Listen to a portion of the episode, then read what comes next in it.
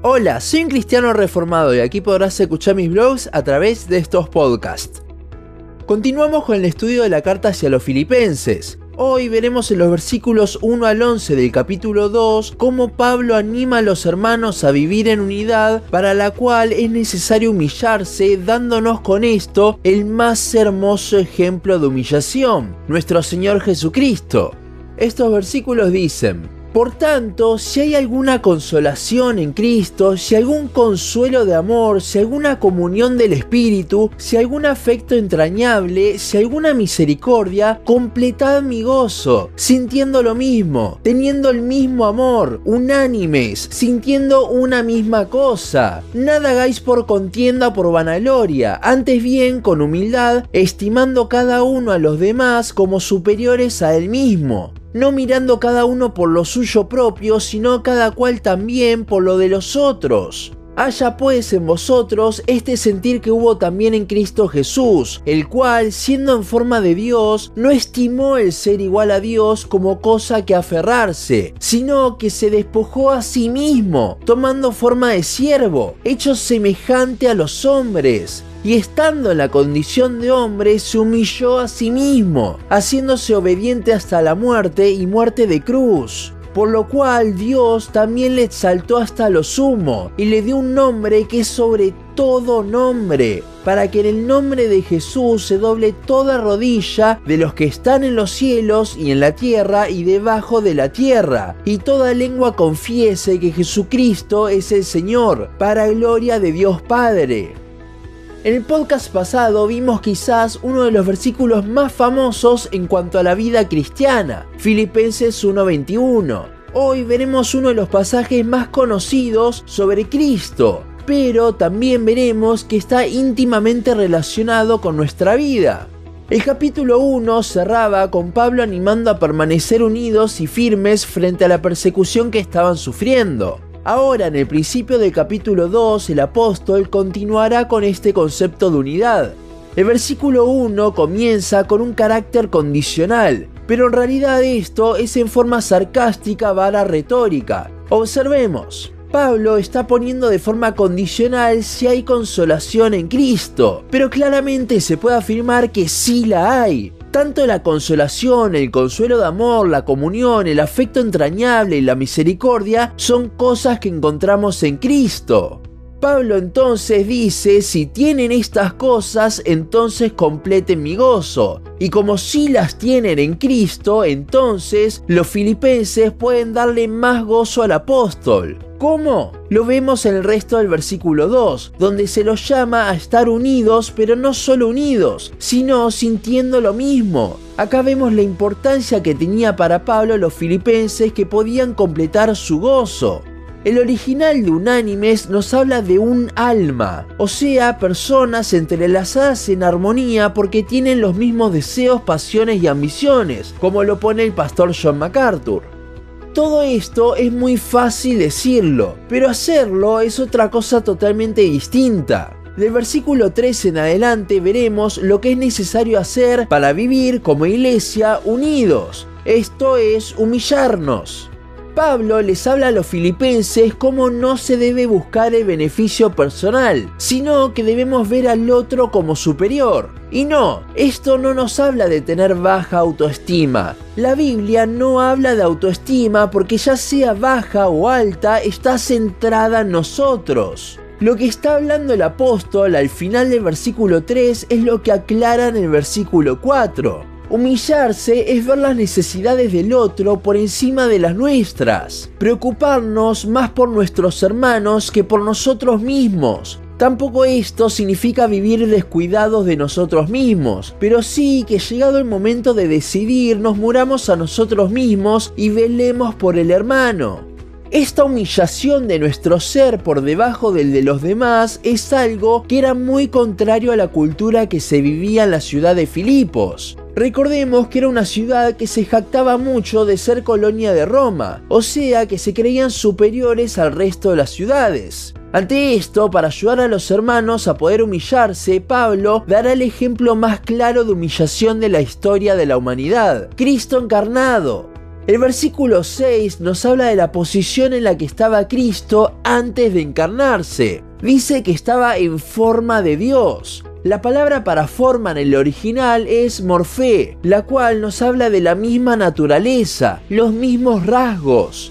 Llevándolo esto a Dios, esos rasgos son sus atributos. Y alguien que tiene los mismos atributos de Dios y la misma naturaleza que Dios es Dios.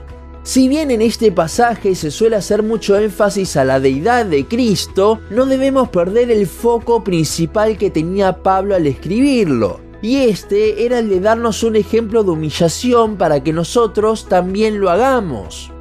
Continuando, habla de cómo Cristo no estimó el ser igual a Dios como cosa que aferrarse, sino que se despojó a sí mismo tomando forma de siervo, hecho semejante a los hombres.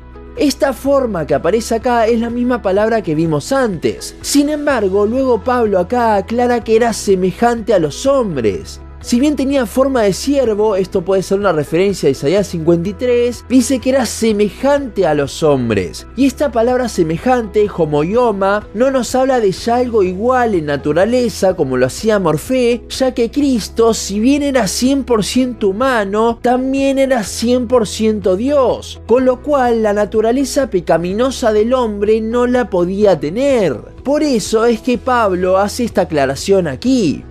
En el versículo 7 hay una palabra que ha sido de gran controversia y es despojó o que no en el original, la cual habla de vaciarse. Ante esto ha surgido toda una falsa doctrina denominada kenosis, proveniente de la palabra en el griego para despojó. Esta doctrina habla de que Cristo encarnado ya no era Dios ni gozaba de sus atributos. Y bueno, esto es imposible, ya que Dios es inmutable, eterno e infinito. Y como vimos en la serie de los atributos de Dios, esto iría en contra de esos atributos. Dios, para dejar de ser Dios, tendría que ir en contra de su propia naturaleza.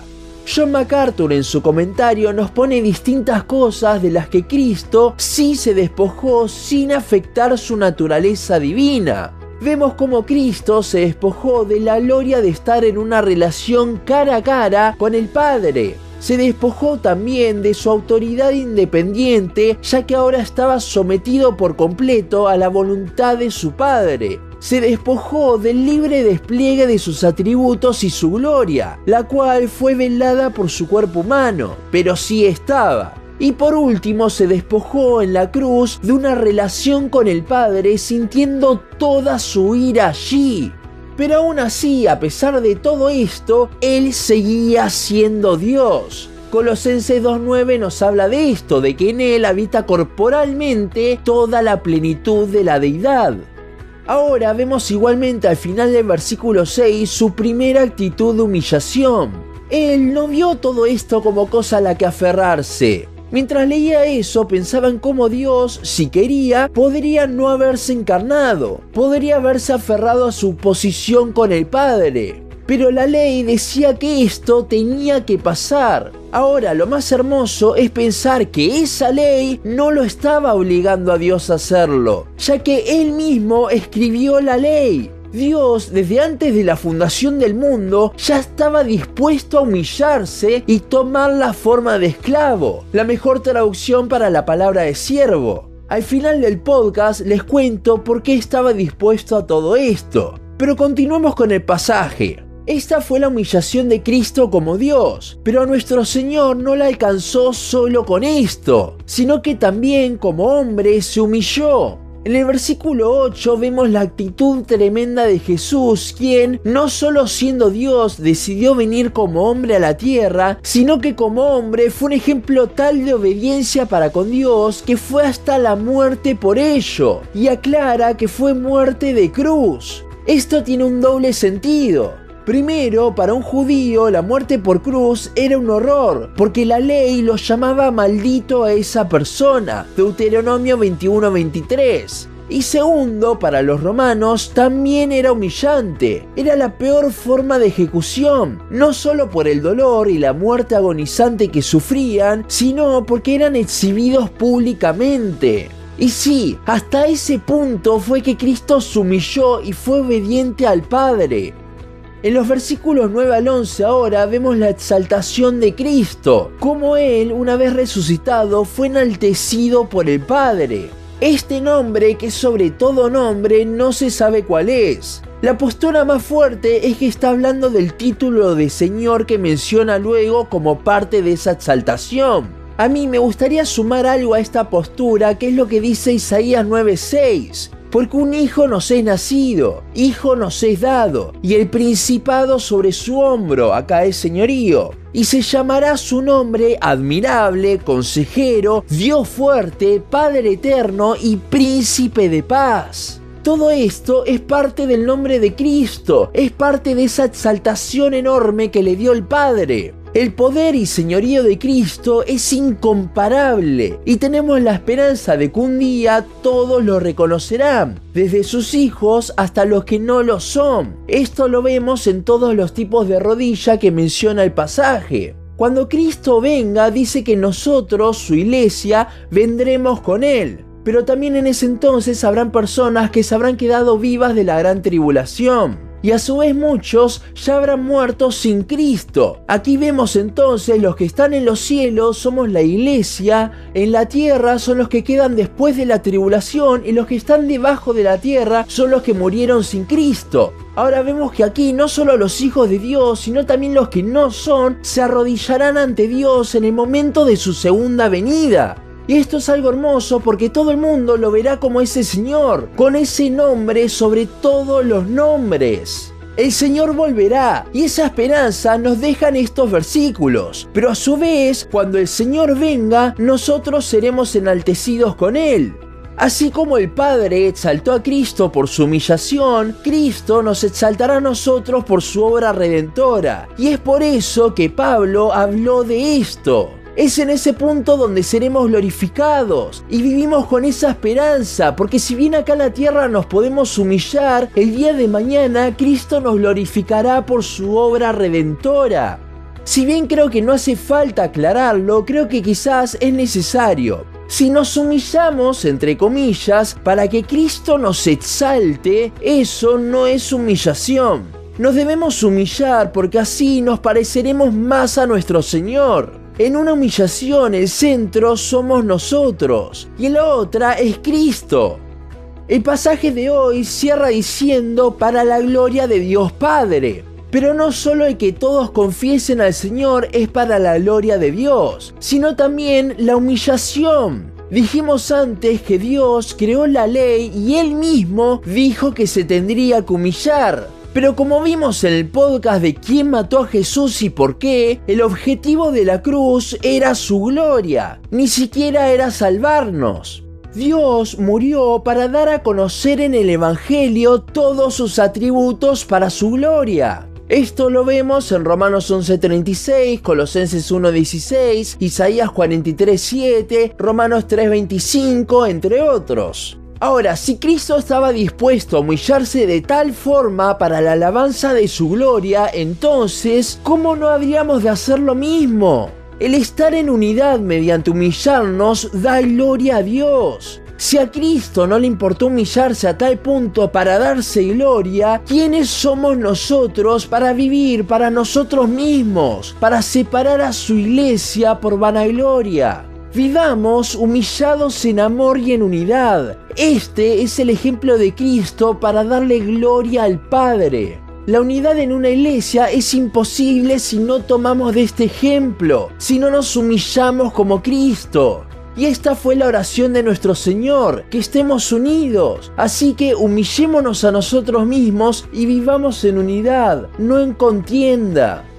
Hasta aquí nuestro podcast de hoy. Seguinos en Facebook, Instagram, YouTube y Spotify. En todas nos encontrás como un cristiano reformado. También seguinos en uncristianoreformado.blogspot.com para leer el resto de nuestros blogs. Nos vemos en la siguiente ocasión.